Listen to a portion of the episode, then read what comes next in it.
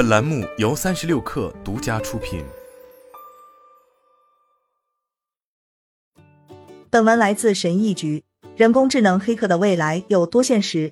这取决于被建模和被黑客攻击的特定系统。对于人工智能来说，所有规则都必须以计算机能够理解的方式规则化。目标需要建立起来，人工智能需要得到关于自己做的如何的反馈，才能提高自身的表现。有时这是之一件小事。对于围棋这样的游戏来说，这很简单，规则、目标和反馈都是精确指定的，除此之外没有什么模糊地带。GPT 三人工智能可以写出连贯的文章，因为它的世界就只有文本。这就是为什么目前大多数黑客的例子都来自模拟环境，因为这些环境都是人为的和受约束的，所有规则都是指定给人工智能的。重要的是系统中的模糊程度。我们可以想象将世界各地的税法输入人工智能，因为税法是由确定欠税金额的公式组成的。甚至还有一种编程语言叫 Catalan，它被优化来编码法律。即便如此，所有的法律都有一些模糊性，这种模糊性很难转化为代码，所以 AI 很难处理。所以，尽管存在人工智能，但在可预见的未来，税务律师还是可以实现充分就业。大多数人类系统甚至更加模糊，很难想象一个人工智能能在现实生活中做出像弯曲曲棍球棒这样的运动技巧。人工智能不仅要理解游戏规则，还要理解人类生理机能、球杆和冰球的空气动力学等等。这并非不可能，但这比想出一个新颖的围棋走法要困难得多。在复杂的社会系统中，这种潜在的模糊性为对抗人工智能黑客提供了短期的安全防御。在机器人真正参与这些运动之前，或者在开发出能够在所有交叉维度上广泛理解世界的通用人工智能之前。我们不会有人工智能生成的体育黑客、赌场游戏黑客或立法程序黑客，也存在类似的挑战。人工智能还需要很长一段时间才能能够建模和模拟人们的工作方式，无论是个人还是群体。但是，尽管一个充满人工智能黑客的世界仍然是一个科幻小说中的场景，但这并不只是一个愚蠢的科幻小说问题。人工智能技术的发展非常迅猛，其能力的飞跃是不稳定和间断的。我们认为很难的事情可能变得很容易，我们认为应该很容易的事情也可能变得很难。上世纪八十年代初，当我还是一名大学生时，老师告诉我们，围棋永远不可能被计算机掌握，因为它非常复杂，不是规则复杂，而是可能的走法数量太多。而今天，人工智能变成了围棋大师。因此，虽然人工智能可能主要是明天的问题，但我们今天已经看到了它的前兆。我们现在就需要开始思考可执行的、可理解的、合乎道德的解决方案。因为如果我们对人工智能有什么期待的话，那就是我们会比预期中更早的需要这些解决方案。产生人工智能黑客的第一个地方可能是金融系统，因为这些金融规则在设计上是可以用算法处理的。高频交易算法就是一个原始的例子，其在未来会变得更加复杂。我们可以想象一下这样一个场景。给人工智能配备世界上所有的实时金融信息，加上世界上所有的法律法规，加上新闻推送和所有我们认为可能相关的东西，然后给它设定合法利润最大化的目标。我的猜测是，这个场景并不会很遥远，其结果将是产生各种新奇的和完全意想不到的黑客行为，而且可能会有一些黑客行为超出人类的理解范围。这意味着我们永远不会意识到这些行为正在发生。在短期内，我们更有可能看到人工智能与人类协作的黑客行为。人工智能可以识别出可能被黑客利用的漏洞，然后一个有经验的会计师或税务律师会利用他们的经验和判断力来确定该漏洞是否可以被利用而获利。在几乎所有的历史中，黑客攻击都是一种人类活动。进行新的黑客行为需要专业知识、时间、创造力和运气，而当人工智能开始进行黑客攻击时，情况就会发生变化。人工智能不会像人一样受到同样的约束或受到同样的限制，他们不需要睡觉，他们会像外星人一样思考，他们会以我们无法预料的方式入侵系统。计算机已经在四个方面加速了黑客攻击：速度、规模、范围和复杂性。人工智能将进一步加剧这些趋势。首先，速度，人工入侵的过程有时需要几个月或几年。但人工智能的加入可能会将时间压缩到几天、几个小时，甚至几秒钟。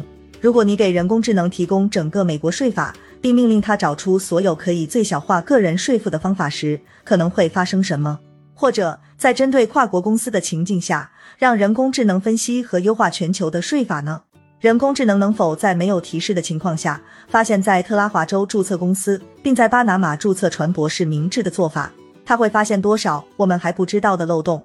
几十个、几百个、几千个，我们不知道，但我们可能会在未来十年内找到答案。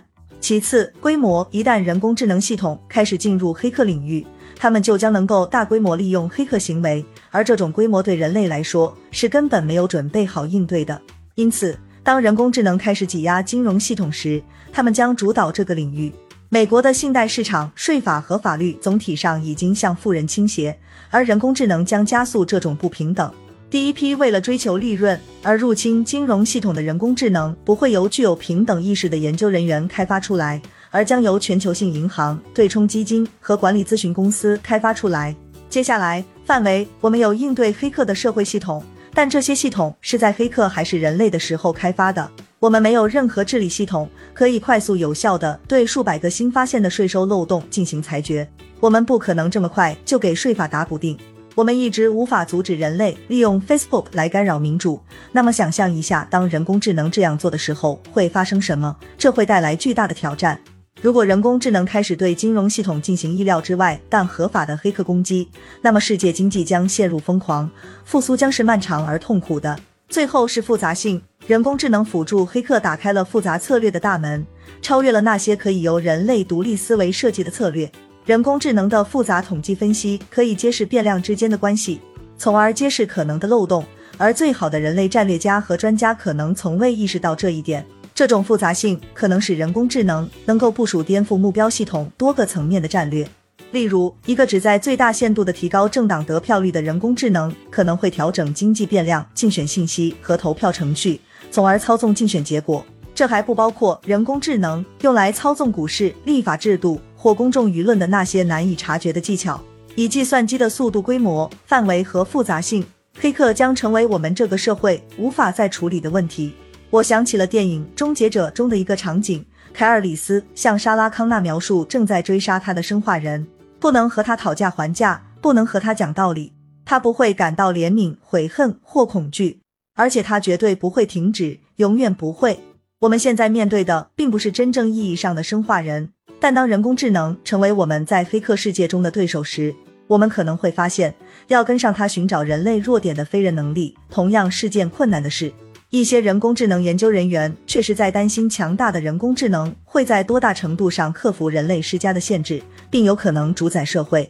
虽然这看起来像是一个疯狂的猜测，但这种情况至少是值得考虑和预防的。然而，在今天和不久的将来。这本书中描述的黑客行为将由强者对我们其他人实施。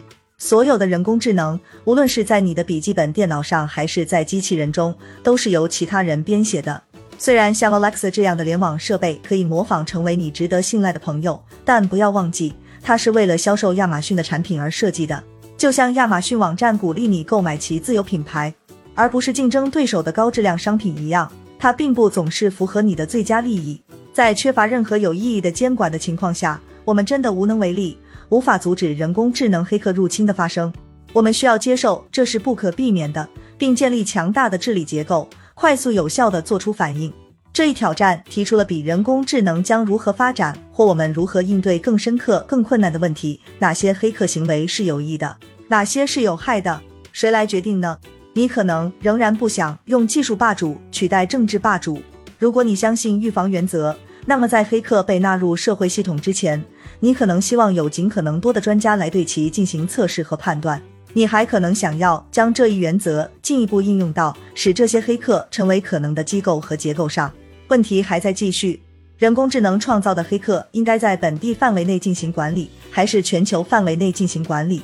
由管理者管理，还是由公民投票？或者有没有办法让市场或民间团体来决定？我们设计的治理结构将赋予一些人和组织权力，来决定如何应对未来的黑客。我们需要确保这一权利被明智的行使。